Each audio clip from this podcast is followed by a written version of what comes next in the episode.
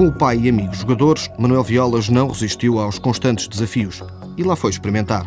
Recordo perfeitamente a primeira pancada, falhei completamente a bola e caí para trás, o taco. Ultrapassado o dessaio do primeiro dia, os treinos levaram-no até ao objetivo dos 18 buracos.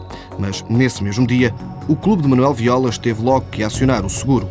Acertei com uma bola num carro, eh, a jogar, a jogar no meu clube, o parque fica por trás do último buraco e houve uma vez que estava, estava bastante vento e eu não consegui calcular bem a distância e a bola passou com o green e, e bateu num carro e amalgou, amalgou o carro.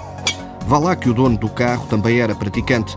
Com as peripécias do início, chegou a pensar desistir, mas o golfe entrou na vida do Manuel para já não sair. Eu não achei muita piada, achei que era um bocado parado, mas depois fui, fui querendo ir, também porque tinha outros amigos que também estavam a começar. E depois fui, fui gostando e depois agora não.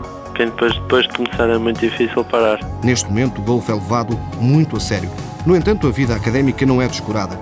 Estuda gestão na Universidade de Aveiro. Estou a estudar e também quero acabar o meu curso, porque é uma coisa que isso eu vou fazer de certeza. Só depois de acabar o curso é que posso pensar se quero alguma coisa com o golfe a níveis profissionais, mas acabar o curso é uma coisa certa que vou fazer.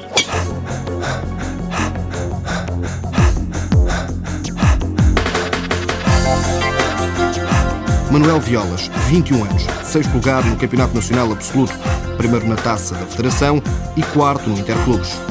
Apoio Instituto do Desporto de Portugal.